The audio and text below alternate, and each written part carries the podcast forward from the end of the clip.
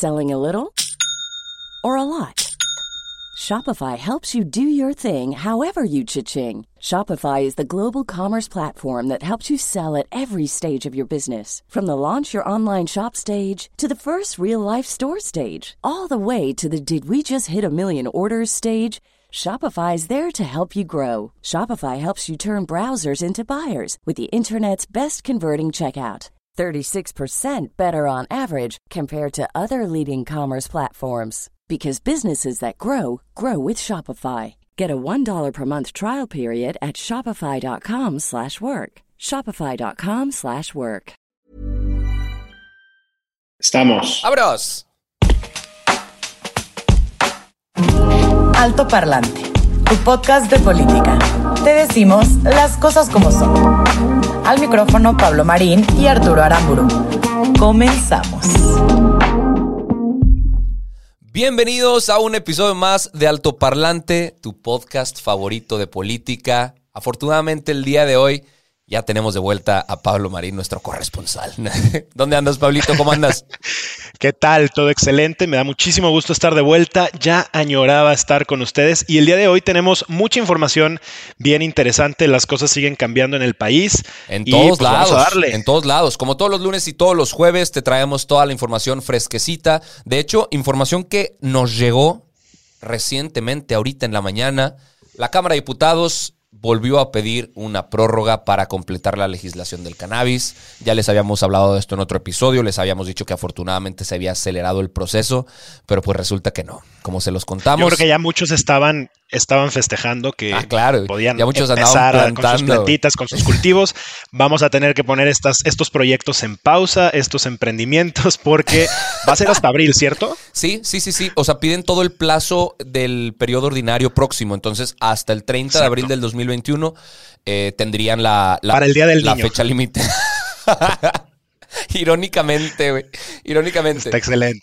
Eh, bueno, vamos a hablar un poquito de- del tema del coronavirus, que, pues es que yo me encontré con una, una declaración de, de Angela Merkel que, que me gustó muchísimo. Que, que es la primera ministra de de Alemania. Alemania, correcto. Me hizo muchísimo sentido y me hizo dar un poco de coraje porque líderes como ella sí existen. O sea, políticos, Claro. políticas de mucho nivel, de muchísima responsabilidad, sí existen. Están haciendo las cosas bien. Claro. Ella dijo de manera súper sencilla, si es la última Navidad con nuestros abuelos, algo habremos hecho mal. Eso lo dice al mismo Sí. momento en el que México está repuntando lo más posible en casos de coronavirus y en muertes. Eh, es, es- es impresionante. O sea, en, en México, por ejemplo, llevamos más de 111 mil muertes. En Japón, que es un país de la misma cantidad de habitantes, 2 mil muertes. Es Sí. ridícula la manera en la que estamos manejando el tema del coronavirus.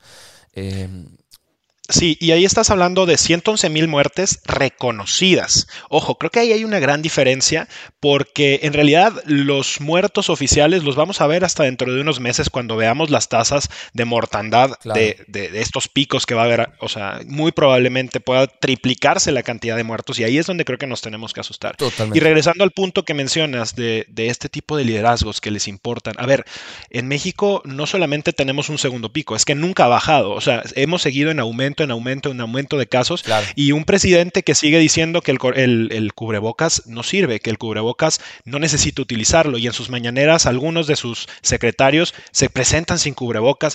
Eh, Hoy todavía México no tiene vacuna. La vacuna que adquirieron, tenemos que recordar que es la más complicada y la más cara, es la que tiene que tener refrigeración. Claro, que por Eh, cierto, a- ayer, ayer anunciaron, lo anunció Marcelo Ebrard, que se hizo la precompra de 35 millones de dosis extras de China, o sea, de Cancino Biologics, eh, Sí. esta, esta empresa china. Ahora, si Mar- Marcelo Ebrard se está encargando de la compra, pues él también se hizo cargo de la compra de las pipas de Pemex, las famosas pipas que nunca llegaron Que y nunca no estuvieron. Y también Claro. se hizo cargo de las medicinas para niños con cáncer. Y tampoco se vieron, tampoco estuvieron. ¿eh? Entonces, nada Sí. más como dato eh, adicional. Sí, vamos a ver qué es lo que pasa. Coincido completamente contigo. Creo que los mexicanos, creo que la humanidad necesita justamente liderazgos mucho más humanos, mucho más sensibles, en donde les importe la población a ese grado y no solamente el presupuesto. Hoy a mí me, me, da muchísimo miedo como lo único que está inflando en presupuesto es el ejército, que hoy tiene controladas las aduanas, que hoy tiene controlados unos fideicomisos enfermos, que hoy tiene abarrotado el país, incluso con una Guardia Nacional que se ve o sea, que pinta para terminar militarizándose. Eh, claro. ¿qué, estamos viendo? O sea, en este, en este liderazgo sensible que en su momento Andrés Manuel planteaba y vendía, eh, ¿dónde quedó? ¿Dónde quedó? O sea, ¿dónde quedó esta, esta, sensibilidad por ayudar a los viejitos que, pues, siempre he dicho que, los quiere ayudar? Pues parte de eso es tomar este tipo de, de, medidas y de precauciones. Sí, por lo pronto nueve estados de la República, panistas todos, dijeron, ya fue suficiente, me voy a hacer cargo yo hicieron como un bloque de alianza para nueva estrategia contra el COVID. Quintana Roo, Yucatán, Guanajuato, Tamaulipas, Baja Sur, Querétaro, Aguascalientes, Durango y Chihuahua dijeron vamos a tener que hacer un uso obligatorio de cubrebocas, eh, un incremento masivo en las pruebas y algo que me pareció muy interesante, a pesar de ser panistas, que se caracteriza por ser un grupo muy religioso, dijeron vamos a prohibir los festejos guadalupanos y las posadas decembrinas porque es peligroso. Aunque hubo otros estados que dijeron, venga, denle con todo, váyanse a peregrinar, váyanse a marchar, lo que se les antoje. Sí, e, esta parte yo creo que otra vez, y ya sé que hemos sido súper insistentes en altoparlante, tengan muchísimo cuidado. O sea, que no una celebración no termine en un funeral, porque la cosa está ahí, la cosa está viva. Eh, con amigos médicos me dicen, es que de verdad es que no entiendo cómo es que la gente no se da cuenta. O sea, ellos han tenido que echarse jornadas larguísimas. Además, ahorita en varios hospitales ha habido médicos que se están quejando porque ni siquiera les están pagando y ellos por su vocación, porque siguen fielmente su profesión y por humanidad, siguen atendiendo pacientes poniéndose en riesgo y sin recibir, ya no, no hablemos ni siquiera de, de bonos extras, ni siquiera sueldos. Vamos a ver también si el gobierno federal pone atención en ese tipo de cosas, porque la verdad es que pues sí está grave. Oye, y luego nos encontramos con algunos ejemplos que lo único que hacen es empeorar las cosas, como seguro lo viste por ahí, seguro lo vieron algunos. Ricardo Salinas, el empresario mexicano, decidió compartir por Twitter videos de una fiesta de fin de año que organizó donde había una banda en vivo tocando, donde había más de 40 personas, donde no había, por supuesto, sana distancia. Les estaba valiendo un carajo. O sea, les estaba valiendo madre. a, él, pues, las últimas semanas en general le ha valido madre todo. Pero encontré información bien interesante que, que creo que va muy ad hoc con estas, estas imágenes de Ricardo Salinas que evidentemente no es, no es el mejor de los ejemplos de un empresario mexicano, eh, un, modelo matemático que crearon los investigadores del, del MIT, del Instituto Tecnológico de Massachusetts. Y fíjate qué interesante, con números, con ciencia, con datos, con estadística, empezaron a ver cómo se comportaría el coronavirus en cuartos, cómo se comportaría el coronavirus en, en reuniones. Y tome nota ahí en casa, ahorita que están planeando hacer sus fiestas de fin de año, en una habitación de 20 metros cuadrados, si hay 10 personas adentro y una persona tiene coronavirus, en solo 9 minutos se contagian todas las demás. Híjole. Si existiera ventilación natural, porque es alguien que, o sea, hay mucha gente que dice, vamos a reunirnos, pero con ventilación en, exteriores y la, la, fregada.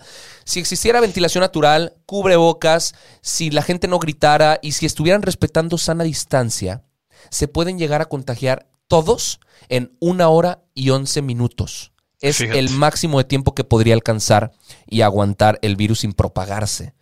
Tome nota, son, es, información real, de estadística con datos comparados. Y, es muy revelador, porque nadie se reúne por menos de una hora y once minutos para Navidad, ¿verdad? Entonces, eh, pongamos la atención y, y, vamos a seguir cuidándonos. Y acuérdense también que, o sea, el en el momento en el que te contagias no es como que sientes algo. Y ese es el tema con este, eh, con este virus. O sea, puedes no estar sintiendo ningún tipo de síntoma durante los primeros 6, 7 días y estar en tu momento y en tu pico más alto de contagio hacia otras personas. Y es justamente estos momentos en los que el virus se logra propagar. Si luego empiezas a sentir síntomas, bueno, pues te vas y te haces la prueba que además duran 48 horas en entregarte. Y entonces aquí es donde, o sea, el tema se, se empieza a complicar mucho más porque es un virus que permite propagarse muchísimo. A mí me asusta que además vemos a un López Gatel que dice que esto no es más que pues un, resfriado que es algo de mediano a grave, perdón, estamos viendo las consecuencias específicas y si bien la cantidad de muertos, al menos registrados, no han levantado en un pico que de millones de personas, pues bueno, no, no creo que necesitemos llegar a esto para poder tomar las medidas necesarias. Buenísimo. Pues bueno, dejando de lado el tema del coronavirus, que no nos vamos a cansar de repetírselos, aunque ustedes ya estén hasta, hasta la gorra de que les estemos diciendo que nos cuidemos del coronavirus, es importante. Vamos a otra información. Eh, que por cierto, hoy es Día de los Derechos Humanos en México, para que, para que estemos atentos. Sí, y ayer fue justo el de la corrupción. Ayer fue, irónicamente, digo. ayer fue el Día Internacional contra la Corrupción. Sí. Eh, justo, justo el mismo día en el que se reveló el Índice de Estado de Derecho 2020, que lo genera el World Justice Project. Y pues México no tiene mucho que celebrar. México realmente no tiene nada que celebrar. Eh, en, en ausencia de corrupción, por ejemplo, estamos en el 121 de 128. En orden y seguridad, estamos en el 121 y de 128. Estás hablando que estamos al nivel de países, por ejemplo, en el tema de corrupción, como Bolivia, Uganda, Camboya, Congo, Venezuela, Camerún, Pakistán. A ver, en, en, el tema de seguridad estamos al nivel de Pakistán y Afganistán. Países que están en guerra. Estamos al nivel de Congo, país que está en guerra civil donde tienen que emigrar alrededor de 5 millones de personas anuales para sobrevivir. Y por ahí nos catalogan. Eh, y me, metí a investigar un poquito cómo se, calculaba este tema, estos índices. Por ejemplo, en el de ausencia de corrupción, checan tres cosas fundamentales. Eh, evidentemente, corrupción en el poder ejecutivo, legislativo, judicial, también incluyen la policía y el ejército, pero lo que checan es que no existan sobornos, que no existan influencias indebidas para intereses públicos y privados y que no exista una apropiación indebida de fondos públicos. O sea, que no desvíen fondos públicos. No se pide lo imposible. No se pide nada que no tendríamos que exigirle de facto al gobierno. En orden y seguridad se mide que, se, que la sociedad pueda garantizar seguridad para las personas. Tan tan. Estamos y fíjate ahí, el presidente seguramente diría, oye, le ganamos a siete. O su, su clásica, yo tengo otros datos. Claro. Y, ahí es que, a ver, estas mediciones no son solamente perceptivas, o sea, son de indicadores específicos perfectamente medibles en donde realmente tenemos posibilidades de saber y compararnos con cómo están otros países. Totalmente. Mira, más allá de que estemos hasta abajo en la lista, a mí me preocupa que no vemos estrategias para que esto cambie. Y eso es lo que realmente tiene mucho que atemorizarnos. Tenemos que ver cómo los ciudadanos nos estamos ayudando entre nosotros. Quizá ya tenemos muy normalizado esto de que en todos los centros comerciales, en muchos fraccionamientos, la gente paga seguridad privada. Bueno, esa seguridad privada tendría que ser otorgada por el Estado y esa seguridad privada que se gasta en eso debería mejor ser puesta y pagada a través de impuestos y entonces que los ciudadanos viéramos cómo las calles están funcionando, cómo tenemos seguridad y nuestros hijos pueden salir a las calles, nuestros amigos no, nos dan cristalazos, etcétera. O sea, como que esta, esta normalización de la inseguridad y de cómo hemos tenido nosotros mismos que defendernos eh, nos está llevando a puntos sumamente pues delicados. Oye, y dijeras tú, es un ranking, ¿no? En el que salimos abajo, es una medición en la que salimos abajo. Pues pareciera que es en todas. En todas estamos empeorando. Ayer también vi el ranking de energías limpias de Bloomberg. Eh, es un rotundo fracaso de la política energética en México. En el 2017, en el 2017 estábamos en cuarto lugar. Ahorita estamos en el 51. En tres años ah. bajamos drásticamente. Sí, y fíjate, dijéramos nosotros, oye, el, de verdad es que se siente un nivel de corrupción mucho más baja. No. Ahora, como si esto fuera poco, el presidente nos sorprende también. Eh, yo quiero pensar que esto fue un resbalón, porque si lo dijo en serio o si el subconsciente lo traicionó, me daría muchísimo miedo, pero quisiera que lo escuchen ustedes mismos, porque esto es, es, es de veras para hacerse comedia. A ver, corre la producción. Todos los negocios jugosos que se hacen en el país, negocios de corrupción, llevan el visto bueno del presidente de la República. Para que esto quede claro. ¿Qué hubo, chavos? Para Así que de claro. quede- o sea, a ver, para hasta la gente más chaira que hay en el país, va que no me gusta usar ese término, pero si él mismo lo está diciendo, ¿con, con- con qué maroma se puede salir ahora para revertir este resbalonzote, esta declaración, esta revelación, como le quieras llamar? Mira, desde el principio de su administración, el presidente dijo que todas las aprobaciones mayores a cierto monto, él mismo y él personalmente las revisaba. Yo me pregunto si habrá aprobado entonces las de su prima, que siguen sin aclararse. Yo me pregunto si- si, él mismo aprobó los negocios millonarios del hijo de Bartlett, que siguen sin haberse resuelto. O sea, todas Claro. estas cosas que han salido y que no hay un solo sancionado. Recordemos, no hay un solo sancionado. A mí no me importa si se acabó en teoría la corrupción. A mí me importa que, bueno, por lo menos los 3 o 4 o 5 o 10 mil o 100 mil que siguen siendo corruptos se les castigue para que por lo menos entonces los demás ciudadanos Claro. pues, se pregunten si pueden seguirlo haciendo de esa manera. Y, y- y son los casos que justamente logran hacerse mediáticos gracias al, tra- al trabajo periodístico de distintos medios. Porque si no, quedarían sepultados y nadie les haría caso. Por ejemplo, e- e- el, el historial de Andrés Manuel en temas de corrupción y de escándalos de corrupción no es corto. O sea, tiene, tiene cierta cola que le pisen, ¿verdad? Me metí a investigar lo que sucedió cuando él era eh, eh, jefe de la Ciudad de México. Y, y hay, hay cosas que mencionar y que en su momento se hicieron mediáticas. Eh, por ejemplo, eh, el tema del segundo piso del periférico. Se conoce bien. Se habló al respecto. Les voy a mencionar muy rápido lo que sucedió para quienes no tengamos memoria de ese suceso o inclusive para los que no viven en Ciudad de México y que quizá es un caso más alejado. Se hicieron pagos en exceso injustificados por 323.3 millones de pesos. ¿Quién creen que manejaba el fideicomiso que los otorgó? El fideicomiso para el mejoramiento de las vías de comunicación, la mismísima Claudia Sheinbaum. Se hicieron pagos injusti- injustificados, se, se dieron penalizaciones que no se cobraron, se agregaron conceptos que no estaban incluidos en los contratos, pero sí se pagaron, se hicieron erogaciones extraordinarias sin autorización. 58 de las columnas de la obra presentaron daños en la transportación o montaje. Se hicieron pagos por trabajos extraordinarios por 200 millones de pesos sin ningún fundamento. Eh, la lista es larga. Quizá con esto es suficiente para refrescar la memoria. Eh, en su momento todo fue publicado por medios de comunicación. Las auditorías fueron súper comentadas. Lamentablemente tenemos la memoria cortititita. Muy, muy corta. Muy corta. Y como esta memoria corta, justo, eh, y cambiando un poquito de tema, pues resulta que anoche el Pleno del Senado aprobó con 63 votos a favor, 23 en contra y 10 abstenciones una reforma de ley Que, por cierto, hacia Pausa, Banxico. pausa ahí. Güey, eh, eh, lo que acabas de mencionar, como 20, 10 abstenciones en un, Sí. tema, en un tema tan importante. Ojo, y son 123 dip- eh, 26, senadores. 126.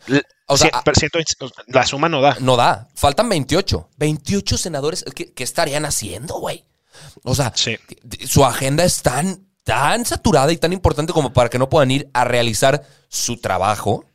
Ahora, lo que, de lo que se habló ahí es todavía peor. Porque mira, pues bueno, que les pongan falta, ¿no? Que les descuenten el día que ni siquiera pasa. No. Pero lo que se está proponiendo es que el Banco de México reciba dólares que pudieran en su caso en una de esas ser de origen ilícito. O sea, el, Claro. el Banco de México podría empezar a comprar dólares por diferentes fuentes. Y entonces lo que podría pasar es que un día la Interpol se da cuenta que, pues obviamente, o sea, no puedes, si estás comprando dólares por diferentes medios, es imposible que tengas auditados el 100% de, las, de los lugares en donde estás recibiendo este dinero. Y en una de esas, imagínate que hacen una compra fuerte de un dinero que fue declarado que viene del narco, qué sé yo, y esas, esas reservas se terminan perdiendo. El subgobernador Gerardo Esquivel, pues de que, es parte del Banco de México, que ojo, eh, el Banco de México no depende del presidente, es un organismo que en teoría es completamente autónomo y se encarga de regular que la inflación que quiere decir el aumento de los precios en los productos que consumimos, no aumente de una manera muy acelerada. Entonces, para eso, ellos lo que tienen es una especie de instrumento en donde las reservas del país que tenemos, el, país las tiene en dólares, empieza a liberar fregadazos de, dólares al mercado. ¿no? Entonces, si el, si el dólar de repente empieza a aumentar, ellos inyectan varios millones de dólares al mercado y entonces el precio otra vez baja, ¿no? Y de alguna manera han controlado esto, pues nosotros, o sea, en el país la verdad es que eh, hemos tenido una inflación muy controlada. Este año ha sido de los años en donde hemos tenido la mayor inflación, quizá no reconocida, pero pues bueno, tiene muchas causas, no, no, no le estoy echando la culpa al presidente, tiene muchas causas, además de las del gobierno, pero Vamos a ver realmente qué es lo que pasa en esto. Eh, el Banco de México está pidiéndole a los diputados replantear esto porque no lo consideran una medida eh, correcta, es muy delicada y pues vamos a ver cómo, cómo va avanzando, ¿no? vámonos por partes. O sea, la propuesta que hicieron los senadores de Morena, me parece que en específico fue Ricardo Monreal, eh, tenía la intención, que podría parecer una intención legítima. De hecho, la mayoría de las críticas en contra de esto lo, que dicen es, no nos parece lógico arriesgarnos tanto por ayudar a tan pocos, porque la intención de hacer esto es que la gente que recibe remesas en dólares en efectivo puedan canjearlos por pesos y que los dólares los compre el Banco de México. Em, que se reciban en dólares a México y que se paguen en pesos a los mexicanos. El gran problema, y es justo lo que menciona Pablo aquí, esos dólares no tienen origen claro. O sea, no pueden ser auditados cada uno de esos dólares y pues pueden venir de lavado de dinero.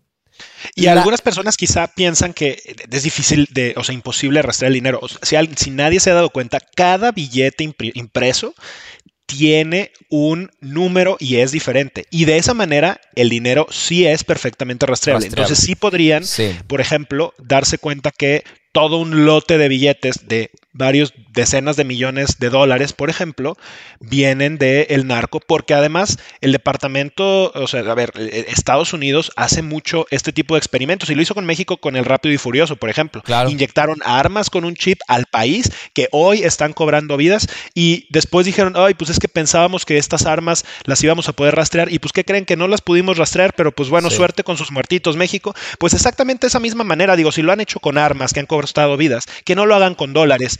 Eh, a mí me parece súper delicado. Claro, aparte de empoderar al narcotráfico y a los cárteles en el país, dándoles más opciones para mover su dinero. Claro. Si al Banco de México se le cataloga como parte de un esquema de lavado de dinero, podrían congelar las reservas. Es una de las consecuencias. Es un problema financiero gravísimo para el país. Gravísimo. Y otra vez, regresando, aumenta la inestabilidad a un país que de por sí se la ha pasado en picada en la desconfianza que los inversionistas le han depositado. Exactamente. Un país y un gobierno lo que tiene que trabajar es justamente en construir confianza, confianza para que los inversionistas vengan e inyecten dinero para producir trabajo y que ese trabajo genere bienes y esos bienes puedan ser consumidos y en general esto vaya generando un, un ciclo positivo, ¿no? Sí, sí, sí. Y algo que ni tú ni yo hemos mencionado, que es otra característica colateral, eh, una consecuencia colateral, perdón, se está subordinando al Banco de México. O sea, el Banco Central ya deja de ser 100% autónomo. O sea, no hay una forma más efectiva, según los expertos, no hay una forma más rápida de destruir una economía que subordinar al Banco Central al Poder Ejecutivo. En este caso, el Poder Legislativo, ¿no? Pero, pero Sí, completamente de acuerdo. Justamente esa lo hemos visto en otros países. Lo hemos visto en otros países y no les ha ido nada bien. Correcto. Eh, y pues, Correcto. vamos a ver, vamos a ver qué onda. No sé si nos quede suficiente tiempo, pero. Yo te iba a preguntar lo mismo. Me gustaría, me gustaría mencionar algo, algo muy rápido que seguramente va a dar más información para, para el próximo lunes porque es algo como que no se le prestó mucha atención hasta el día de hoy, que justamente en, Reforma sacan una, un, artículo en donde se revela a través del Departamento de Justicia de Estados Unidos que una compañía suiza que se llama Vitol, que es un gigante de la comercialización de energéticos a nivel mundial, es un, es un Odebrecht, pero en, en- en temas energéticos también sobornó a funcionarios de Pemex en el sexenio de Enrique Peña Nieto y en el sexenio, sexenio de Andrés Manuel. Eh, sucedió con Petrobras en Brasil, sucedió con Petroecuador, evidentemente en Ecuador, y sucedió con Pemex también. Estos güeyes van a tener que pagar una multa de 163 millones de dólares. Se la van a pagar a Estados Unidos, entonces pues nosotros no tenemos mucho que ganar por ahí. Pero sí se dice que hay un funcionario mexicano, no mencionaron el nombre, que ayudó a crear dos empresas mexicanas fantasma, que solo existían en papel, evidentemente, para hacer facturas falsas, justificar los pagos de sobornos y transferir los fondos a este tal funcionario mexicano para que les diera información confidencial interna y para obtener contratos durante este periodo de tiempo. Entonces, La realidad es que, a ver, esto ya salió en Estados Unidos, ya se dijo, ya se aceptó y es más, se están pagando multas en Estados Unidos por lo que está sucediendo, ya hay una investigación en aquel país. Ya lo sabemos en México, ya se publicó desde hace días y el gobierno mexicano no solamente no ha dicho nada, sino no hay una investigación abierta. Y sí, señores, esto sucedió también en la administración del presidente Andrés Manuel López Obrador. Eh, Vamos vamos, a seguir pasa. esperando qué es lo que pasa. puede ser el un tema lastre, va a dar puede ser muchísimo qué hablar. sí. Y pues bueno, vamos a estar esperando, ¿no? Exactamente, va a dar muchísimo de qué hablar y evidentemente en altoparlante te vamos a llevar la información bien, bien fresca, muy bien actualizada, muy bien digerida, explicada con peras y manzanas como solemos hacerlo, para que estés muy bien informado, para que estés enterado, para que puedas platicar de esto y para que poco a poco empecemos a cambiar las cosas. Mil, mil gracias por habernos escuchado. Esto fue Altoparlante, tu podcast favorito de política. Nos despedimos, Pablo Marín y Arturo Aramburu. Hasta la próxima. Esto es todo por hoy, pero sin llorar. Estaremos de vuelta cada lunes y jueves en todas las plataformas. Si crees que alguien necesita entender las cosas como son, compártele este capítulo. Nos vemos.